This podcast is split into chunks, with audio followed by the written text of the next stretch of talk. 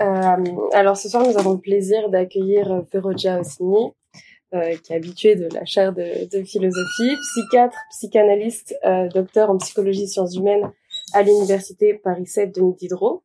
Euh, après un master de philosophie à l'université Paris-Nanterre, elle prépare actuellement un doctorat de philosophie contemporaine sur la métaphysique et poétique du soin, sous la direction de Renaud Barbaras à l'université Paris-Sorbonne.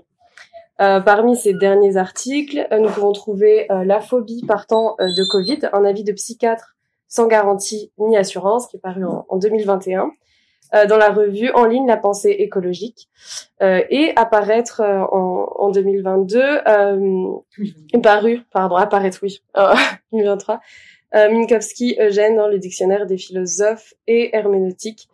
Euh, voilà, sous la direction de Bernard Jens et euh, Michel à Paris Édition Vrin.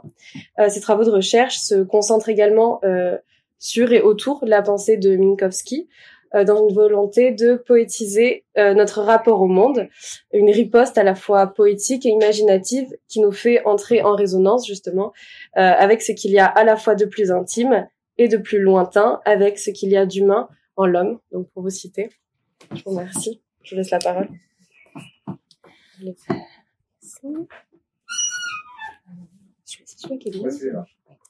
Alors, j'appuie par contre. Bonsoir, bonjour à toutes et à tous. Merci euh, d'être là. Merci pour l'invitation. Merci Eva. Merci à toute l'équipe des visibles et des invisibles qui ont contribué à, euh, toute cette organisation. Merci aussi à Bruno Porta d'être euh, venu, nous a rejoint et je ne manquerai pas de te faire intervenir parce que le travail que je vais présenter est, ben, issu de, de, nos recherches et puis aussi est en lien avec notre séminaire sur l'imagination. En définitive, on a réalisé à quel point l'œuvre de Minkowski avait des résonances avec euh, celle de, Raymond Rière. Et j'ai découvert d'ailleurs qu'ils s'étaient rencontrés au moins une fois à la Société euh, française de philosophie en 1957, néofinalisme étant paru 1952. Euh, et lors de cette séance, vous pouvez trouver ça dans les archives de la, SFP, la Société française de philosophie. Il y avait Souriau également qui travaille sur les formes de vie.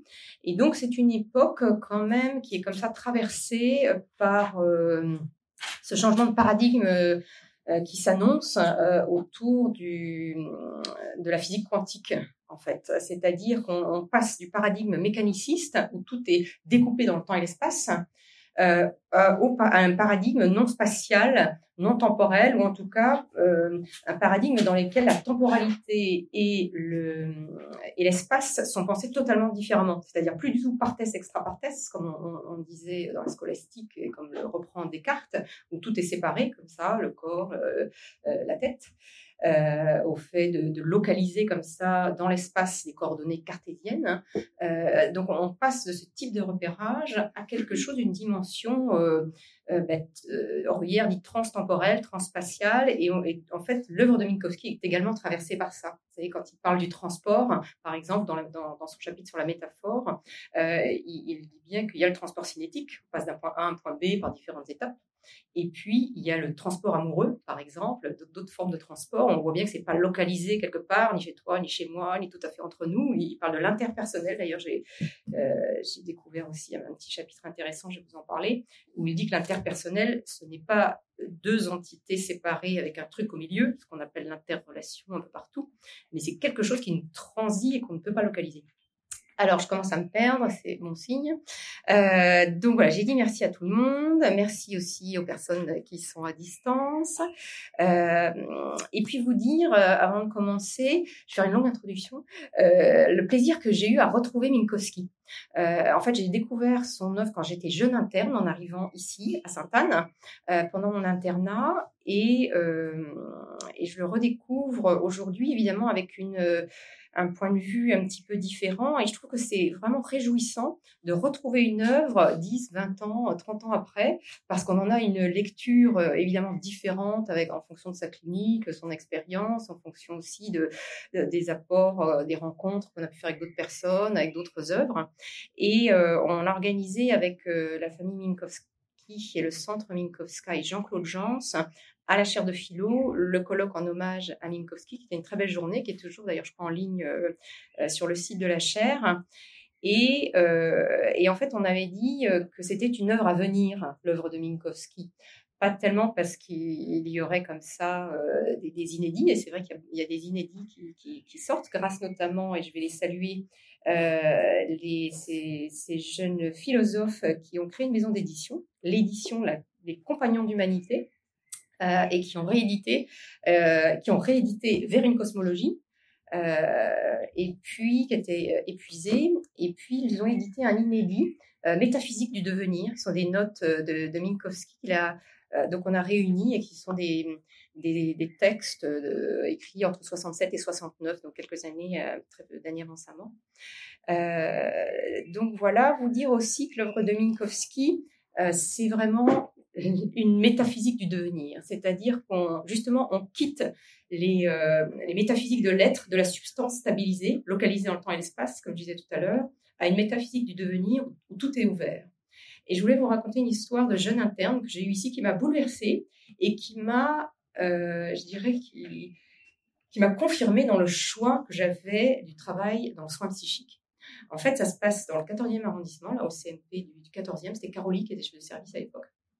Et euh, une dame qui, euh, qui avait une pathologie psychiatrique dont je me rappelle plus trop le nom, mais qui était euh, vraiment dans, un état de dislocation psychique, avec un alcoolisme sévère, et puis des moments où elle était tout à fait cohérente, etc., avec des demandes de mort, des tentatives de suicide répétées, mais vraiment comme ça un noyau de douleur absolument considérable, avec des relations avec les autres, elle beaucoup isolée, sa fille, etc.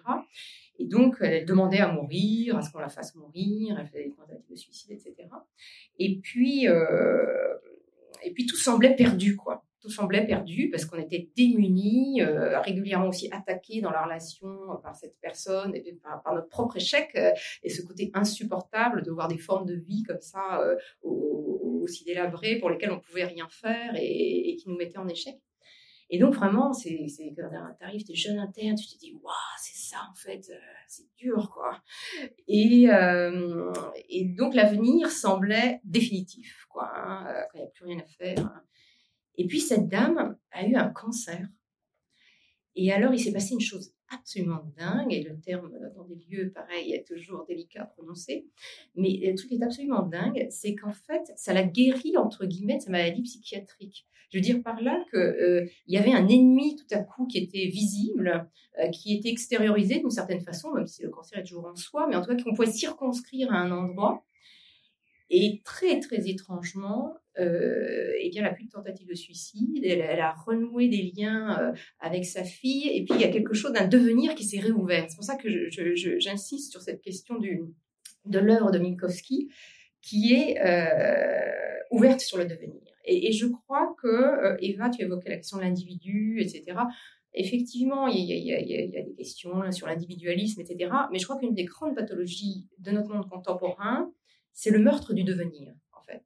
C'est euh, l'idée que euh, nous sommes des identités closes, c'est-à-dire qu'on serait comme ça, des boules de billard, euh, façon euh, euh, mécanicisme, qui serait, resterait identique à elle-même tout le temps, c'est-à-dire que je, je, je, je, suis pathologique aujourd'hui, je serai exactement pareil demain et encore après, etc. Je veux quelque chose aujourd'hui et je voudrais nécessairement la même chose demain. Ben non, nous ignorons absolument qui nous serons demain, ce que la vie aura fait de nous, des rencontres, etc. Et donc, Minkowski maintient ouvert cet horizon d'espérance, en fait, parce que ouvrir le devenir, c'est maintenir une possibilité que du nouveau survienne, que quelque chose de différent d'aujourd'hui survienne. Et si c'est pas ça qu'on doit défendre aujourd'hui, euh, euh, voilà, on n'a plus qu'à être déploratif et puis à se dire que tout se casse la gueule. Donc notre propos aussi dans le séminaire avec Bruno, c'est celui-ci, c'est d'ouvrir un horizon non pas déploratif mais imaginatif, euh, avec cette idée du devenir et que les valeurs du soin sont les valeurs de demain. Et alors j'ai trouvé cette phrase dans la schizophrénie, restez assis. Oui, en psychiatrie, plus qu'ailleurs, il nous faut non seulement des connaissances, mais encore de l'enthousiasme et de la foi. Pas rien. Euh, donc tout cela pour vous dire que euh, cette, euh, cette question du devenir cher à Minkowski, est liée aussi à la notion d'ambiance. Parce que l'ambiance, finalement, c'est quoi? L'ambiance, c'est ce qui n'est pas local, euh, on peut pas la localiser, l'ambiance. Elle est à la fois en vous, en moi, entre nous, et puis on va voir quelle ambiance va se déployer euh, ce soir. Euh, et donc, c'est quelque chose aussi qui est en devenir, qui est mouvant, qui est vivant, d'une certaine façon. Et, et, Minkowski parle comme ça d'un accordage à l'ambiance, qui est perturbé dans, dans, dans, certaines formes de psychopathologie, dans, la schizophrénie en particulier. Et donc, c'est dans son ouvrage de 1929 qu'il qu'il évoque ça.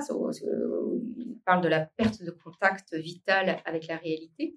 Et donc, le, contact vital, c'est un, un, concept finalement qui met l'accent sur le facteur intuitif, comme ça, d'un accordage euh, avec l'autre, avec l'ambiance. Et il parle d'une préhension plus profonde et plus intime des choses et des êtres à leur source. Voilà. Euh, ce terme de source, on y reviendra euh, tout à l'heure. Et donc, la, perte de contact vital dans la schizophrénie, c'est ça, c'est en fait la perte d'un contact avec cette ambiance, avec cette source, avec ce dynamisme du devenir. Et euh, il parle également de la solidarité comme ça de la personne avec la réalité et à ce qu'il appelle aussi les facteurs irrationnels de la vie, mais qui en fait sont ce dynamisme de la vie sous prétexte, on dit c'est irrationnel, mais en fait ça répond à d'autres raisons qui ne sont pas les raisons euh, euh, qui ne sont pas la raison calculante, mais une raison accueillante, si je puis dire. On va y revenir. Donc euh, peut-être vous dire un mot sur le personnage quand même. Eugène Minkowski, 1885-1972. Donc il est né à Saint-Pétersbourg dans une famille juive d'origine polonaise, euh, psychiatre, philosophe, résistant, grand humaniste. Il est l'auteur euh, de nombreux articles, mais particulièrement, il aimait le, présenter comme ça en disant qu'il avait un trépied comme ça, c'est-à-dire la schizophrénie en 1927, le temps vécu en 1933 et vers une cosmologie, je vous ai présenté 1936. Euh, il avait d'abord hésité avec des études de mathématiques et de philosophie, c'est un des euh, points communs avec Bergson, je crois, les mathématiques. Euh, et puis, c'est vers la médecine qui se dirige. Il entame donc des, premières études euh, à Varsovie en 1905. Et puis, Varsovie étant sous domination russe, Minkowski va être exclu de l'université pour avoir participé à des manifestations étudiantes contre la russification à l'époque des enseignements en Pologne. Donc, il part en Russie à Kazan, Kazan, et puis il achève son cursus à Munich en 1908. Et c'est là qu'il découvre euh, euh, qu'il découvre en fait la philosophie euh, bergsonienne. Il est marqué, il, est, marqué par les données immédiates de la conscience, 1888, et euh, par toute la phénoménologie allemande euh, à laquelle il, va contribuer, enfin dans la transmission, il va contribuer à sa transmission euh, en France puisqu'il va être un des passeurs de cette, au sein de la psychiatrie française. Il va être assistant quelques mois à, à la clinique du Burgolzi euh, euh, et euh, il va s'engager comme médecin militaire dans l'armée française, où sa conduite au front va, lui valoir d'être décoré. Quand il, il, arrive en France, il n'a pas de diplôme français, il doit tout reprendre. Donc, c'est quelqu'un qui a énormément étudié. Il a refait plusieurs fois des thèses et cette fois, il soutient une thèse française en 1926, précisément sur la notion de la perte de contact vital avec la réalité.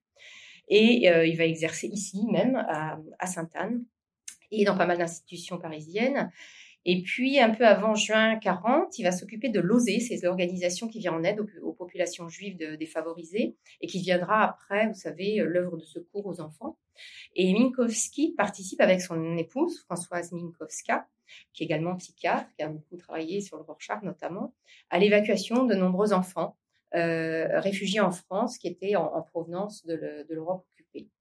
Euh, en 1943, il est accusé euh, de ne pas porter l'étoile jaune. Et euh, le couple va être arrêté par la police française, euh, chargée de ce qu'on appelait les affaires juives. Il échappe à la déportation grâce au docteur Sénac, qui est un des membres de la revue L'évolution psychiatrique, à laquelle d'ailleurs Minkowski a, a, contribué à la création. Et donc, Minkowski va avoir toujours ce souci euh, et c'est pour ça que c'est très important, je pense, de, réévoquer cette histoire incroyable et ses engagements humanistes. Il va avoir toujours ce souci de la dérive totalitaire.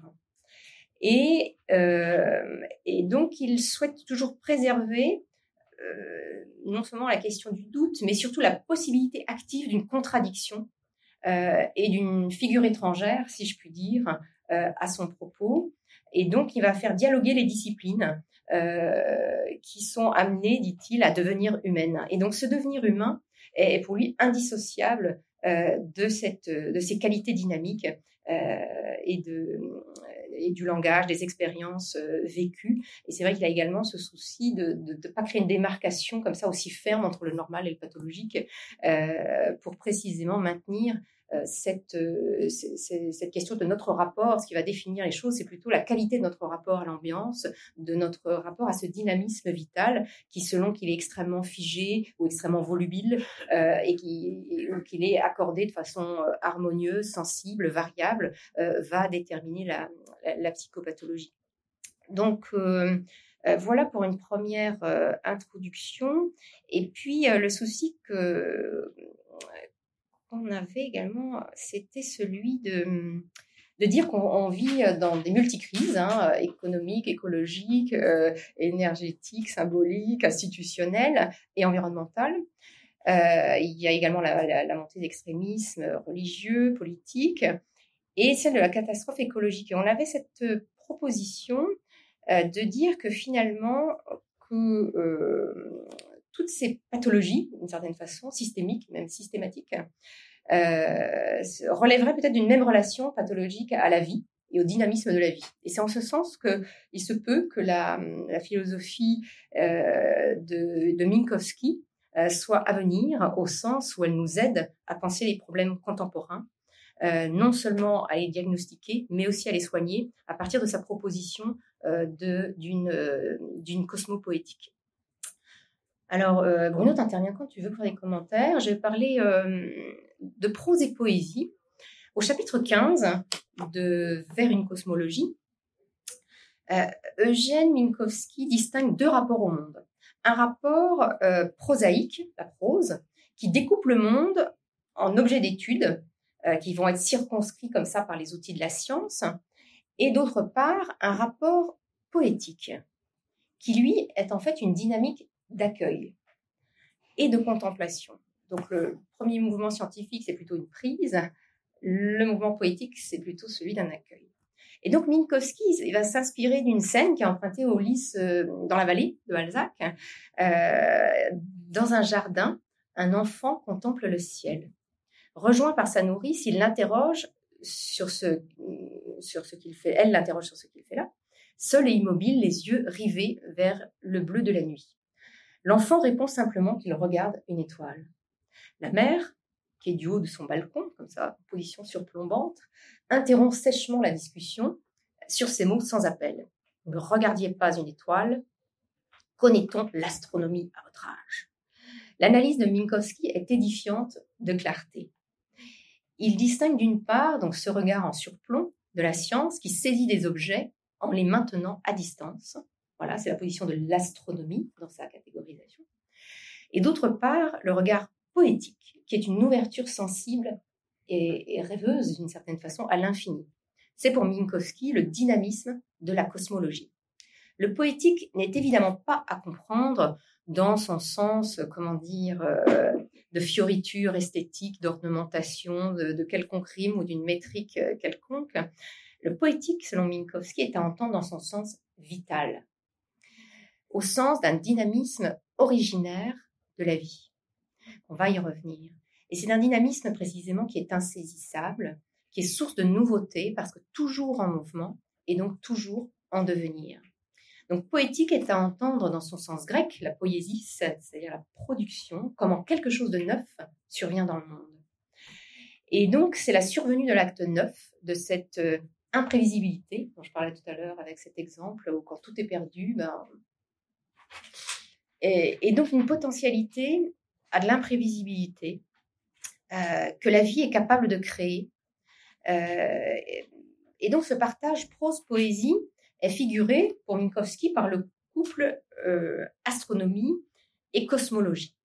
Et il n'est pas sans rappeler, c'est vrai, celui que propose Bergson, hein, dont vous savez qu'il est un grand aspirateur de Minkowski, en 1932, quand il écrit Les deux sources de la morale et de la religion, où il distingue le clos, donc on va dire que c'est du côté de la prose, qui permet l'autoconservation du groupe, de la société, et puis l'ouvert, qui est source de la créativité et, de la nouveauté. Donc le, clos qui permet comme ça les normes, les règles, qui visent l'utilité, l'action et l'autoconservation.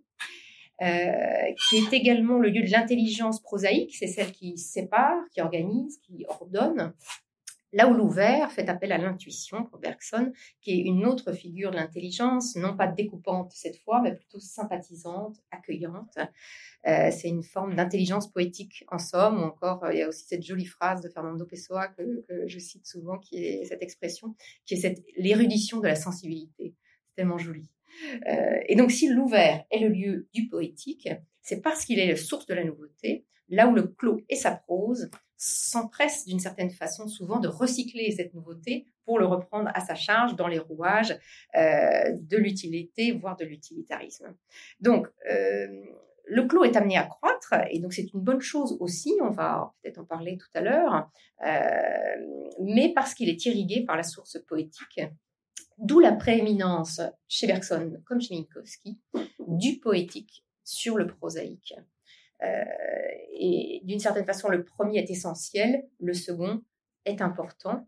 Euh, et si la personne est devenue astronome d'une certaine façon, euh, cherchant comme ça prosaïquement à explorer et résoudre les énigmes des astres, Peut-être est-ce qu'à l'origine, n'a-t-elle pas été émerveillée par les étoiles, leur mystère, et qu'elle tend irrésistiblement vers ce fameux horizon cosmopoétique dont parle Minkowski? Alors, chacun de ces regards constitue une modalité de notre rapport au monde. et donc là, je, vais reprendre également la, la, proposition que tu reprends, Bruno, sur exactitude et, vérité, c'est-à-dire l'exactitude serait du côté comme ça de la science qui sépare et qui ordonne, et la vérité sera entendre au sens subjectif de la singularité, au sens de Kierkegaard. Euh, et donc, le premier correspond au regard scientifique, la rationalité calculante, qui se met le monde, qui va soumettre le monde à ses catégories, à ses concepts. Euh, et euh, les objets vont être ainsi extraits et donc manipulables, et donc on va pouvoir les mettre en circulation dans une détermination qui classifie, qui hiérarchise le monde et les êtres sous la loi de la norme, du protocole, du chiffre, du prédictible. Et donc euh, ce regard va soumettre ainsi le monde et les êtres euh, à l'utilité, aux bénéfices et les ressources à exploiter. Voilà, c'est le célèbre exemple de la forêt également que, reprend euh, Heidegger. Tout autre est le regard poétique. Le poétique maintient une attention, une ouverture sensible, une résonance et une connivence. Il échappe aux logiques marchandes, il est incommensurable.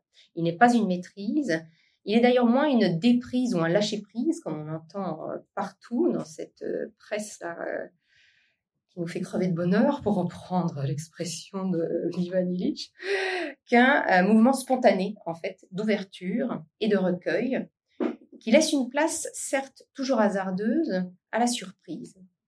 Et donc, c'est quelque chose qui s'offre à nous, nous dit euh, Minkowski. Et donc, un espace est dès lors préservé, euh, comment dire, euh, à la fois réservé et préservé, et c'est un espace non spatialisable. c'est donc cette position de l'enfant face à l'étoile, dans son attitude contemplative. et Minkowski a cette phrase, la science dépoétise le tout pour en dégager ainsi son propre domaine. Je veux dire par là qu'il il indique qu'il y a finalement deux logiques euh, qui sont hétérogènes euh, l'une à l'autre. Le drame est de ne conserver qu'une seule de ces logiques, justement. C'est là qu'est la tautologie, c'est là qu'est le risque euh, de la dérive tyrannique et totalitaire. C'est quand un système n'est pas mis en tension, en tension féconde, comme tu le dis Bruno dans ton livre, en tension féconde, quand c'est pas mis en tension féconde et que ça reste clos sur lui-même, sans accepter de figure étrangère. Euh, et c'est là où aujourd'hui, euh, si vous voulez, il nous faut euh, repoétiser le monde, en définitive. Et on, en reparlera tout à l'heure, au sens où accepter qu'il y ait de l'imprévisibilité, accepter qu'il y ait du mouvant, qu'il y ait de l'insaisissable, accepter d'être surpris par l'étranger, c'est l'étranger dont on ne veut pas, et qui pourtant est une chance que de nouveau survienne. Et lorsque Minkowski accepte cette main tendue, il raconte cet épisode, je crois, à l'occasion d'un hommage qui lui a été fait. Il est très très âgé. Euh, et donc il raconte cet épisode où, de la main tendue dans les tranchées. Euh, et il dit qu'il ignore absolument ce qui va advenir, parce qu'une main peut vous précipiter dans l'abîme, vous secourir et vous sauver du pire. Il a intuitivement cette confiance folle, a-t-il le choix à ce moment-là, que ce don figuré par la main ouverte sera une promesse et une alliance, sans que rien ne lui certifie cela de manière contractuelle. Les actes de parole, les engagements humains, comme la vie, sont fragiles et puissants. Peut-être puissants car fragiles. Mouvants et insondables, inscrits dans notre vulnérabilité partagée, qui participe précisément de ce dynamisme euh, vital propre à la vie. Et, Minkowski n'a de cesse de, de, répéter, et je trouve que c'est extrêmement émouvant euh, quand on sait l'époque qu'il a traversée, la vie qu'il a dû mener, de maintenir cet horizon d'espérance pour la vie.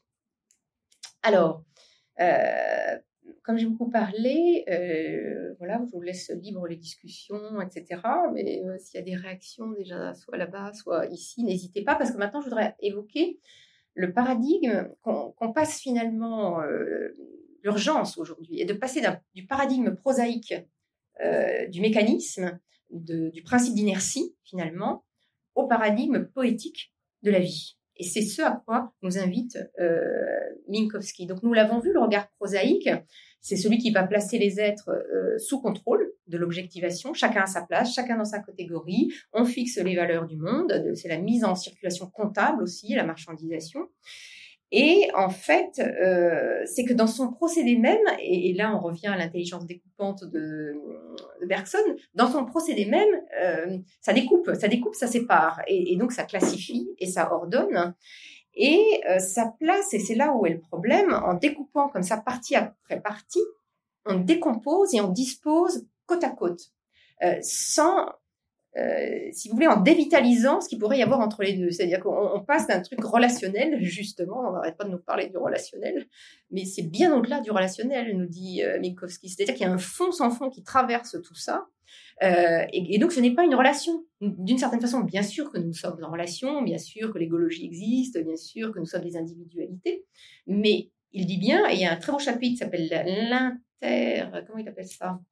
Euh, voilà, il y a tout un chapitre qui s'appelle Les phénomènes interhumains dans la métaphysique du devenir, page 60, où il dit ne nous méprenons pas. L'interhumain n'est pas un truc qui se passe entre une personne et une autre personne, mais qu'il y a quelque chose qui transit la relation, qui est finalement à la fois intime et extime, pour reprendre cette catégorisation que les psychanalystes ont aussi beaucoup, beaucoup utilisée. C'est-à-dire quelque chose qui transite, qui est avant moi, après moi, qui est en toi, en moi, entre nous, et qui n'est pas localisable en fait. Donc, qui n'est pas une histoire de ping-pong entre euh, deux personnes. Et l'accordage, justement dont il parle, c'est à la fois un accordage entre nous, une sympathie, mais qui vient frissonner, si je puis dire, avec, euh, avec une ambiance, avec quelque chose qui nous déborde. Euh, et, euh, et, il utilise ce terme de retentissement, justement, pour qualifier cela. Ça va être repris d'ailleurs dans une être pris par Bachelard dans, sa poétique de l'espace, euh, pour bien faire ressentir comme ça que quelque chose n'est pas localisable, euh, et, euh, et c'est bien là qu'est le dynamisme. Et donc, comme l'écrit Minkowski, la science, et donc cette prose, elle dissèque, oppose, procède par abstraction, généralise. À son contact, la vie s'immobilise, file entre les doigts, de tout ce à quoi elle touche, elle fait de l'immobile de la nature morte. Et peut-être on, pourra parler tout à l'heure de, cette question du nihilisme qui traverse également non seulement nos sociétés, mais toutes nos institutions. Euh, et donc, euh, bien sûr que la vie comporte des lois déterminées, qu'il y a du mécanisme, etc., mais elle est surtout improvisation inventive et des conduites de détour. Elle est une amplification, une croissance, une naissance. Elle n'est pas seulement une lutte contre la mort. Le, postulat, si vous voulez, du, regard prosaïque, comme le suggère Minkowski, est donc celui du mécanisme et partant de ce qu'on appelle le principe inertiel. Donc le principe inertiel, c'est quoi? C'est l'idée que tout corps, dans un référentiel galiléen, perdure selon un trajet rectiligne uniforme. Si vous voulez, c'est l'idée que la boule de billard ne changera jamais de vitesse ni de trajectoire par elle-même, sans être frappée par une autre boule. Et donc, euh, si vous voulez, toute la philosophie du mécanicisme et de la modernité tourne autour de cette question, de l'inertie, en fait. C'est-à-dire que l'identité close, euh, la définition des identités, ce serait une identité close, comme la boule de billard, par exemple. Ce serait qu'on a des projets, on va d'un point A à un point B, que tout serait tracé, qu'il y aurait du protocole comme ça qui définirait euh, le, le trajet à réaliser, en oubliant précisément que le vivant, ce n'est pas une flèche vectorielle, le vivant n'est pas euh, réductible justement à ce triangle des boules de billard qui enserre euh, toutes les boules ensemble. Mais le vivant, c'est euh, de l'improvisation, c'est des conduites de détour, c'est de l'invention, c'est du mouvement et c'est du devenir. Donc vous voyez bien qu'on est là à l'opposé de cette philosophie mécaniciste que dénonce Minkowski dans son œuvre quand il critique toute cette segmentation bord à bord et cette localisation euh, dans l'espace. Et donc l'immense travail aussi dans le temps vécu, on retrouve ça, sur le mouvement, sur l'espace vécu, consiste à montrer combien cette dimension euh, du dynamisme non local, précisément, non localisable, est essentielle et originaire. Et combien elle est négligée, voire déniée, alors qu'elle est au cœur de la vie, en fait, du dynamisme vital et euh, qu'elle est amplifiée dans le psychisme humain en bonne santé. Euh, alors peut-être je vais faire une euh, petite pause ici pour parler. peut-être Bruno, tu veux réagir sur la question du nihilisme? T'as pas envie? Alors, si vous voulez, en fait, on a commencé déjà à, l'aborder. c'est vrai que Eugène Minkowski serait surpris de réaliser à quel point nos institutions soignantes sont prises ces dernières années par cette politique comme ça gestionnaire, entrepreneuriale. Euh, lui qui était si sensible aux mots, euh, car vous savez que la, pensée sculpte les mots et en même temps les, mots sculptent la pensée en disant sur elle, il aurait probablement regretté la disparition des désignations comme hôpital, qui résonnaient avec hospitalité, au profit d'acronymes, de systèmes de santé, de GHU, psychiatrie et neurosciences. Mais surtout, il serait accablé par la multiplication exponentielle des protocoles de contrôle et de gestion du risque. Le symptôme sociétal paraît paradigmatique de notre modernité occidentale et semble relever de l'hégémonie justement de ce regard prosaïque dont Minkowski nous parle. Et lorsqu'il est abandonné à lui seul, il conduit à la confusion entre gestion du risque et risque de l'existence. Donc la gestion du risque garantit le maintien de nos structures vitales, c'est la survie, c'est l'autoconservation, la survivance. Euh, et celles-ci, évidemment, euh, ne peuvent aucunement définir la vérité d'une vie, euh, ni la vérité du sujet.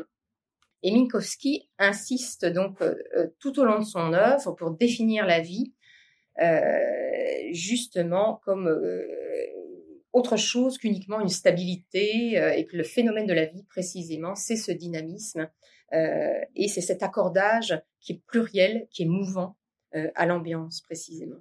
Donc la vie est une affirmation originaire pour Minkowski. Elle n'est pas seulement un nom à un nom. Euh, elle est avant tout donc une puissance affirmative, une croissance, euh, et comme je disais tout à l'heure, et pas seulement une lutte euh, contre des forces négatives. Elle est une assurance dans l'inassurance et sûrement pas une garantie scellée dans un contrat.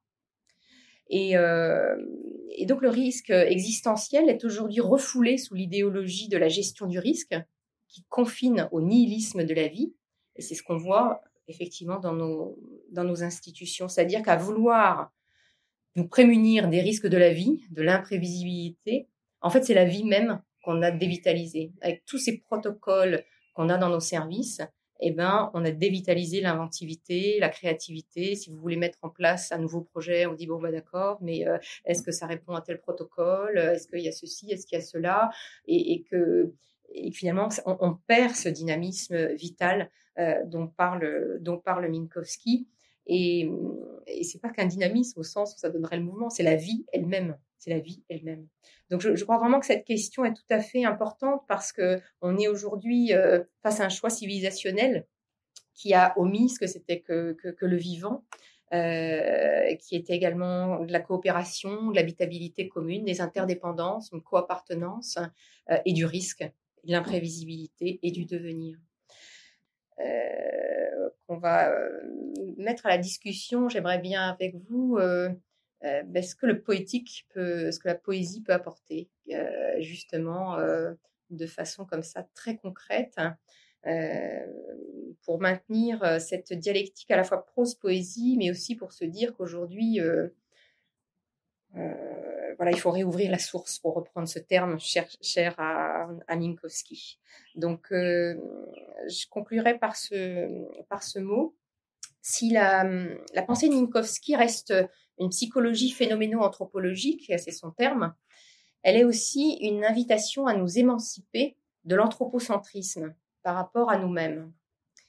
Et donc, euh, il maintient certes la spécificité humaine euh, comme conscience réflexive, euh, mais en même temps, il appelle à considérer la communauté du même dynamisme vital à l'œuvre et qui concerne au fond, dit-il, tout phénomène vital dans la mesure même où il pousse ses racines dans le flux mouvant de l'existence, dans le devenir et en procède. Alors, on ne développera pas ici les méditations de Minkowski sur l'animalité, les fleurs, le paysage. Euh, je vous dirai où c'est. C'est dans, euh, c'est dans la métaphysique du devenir.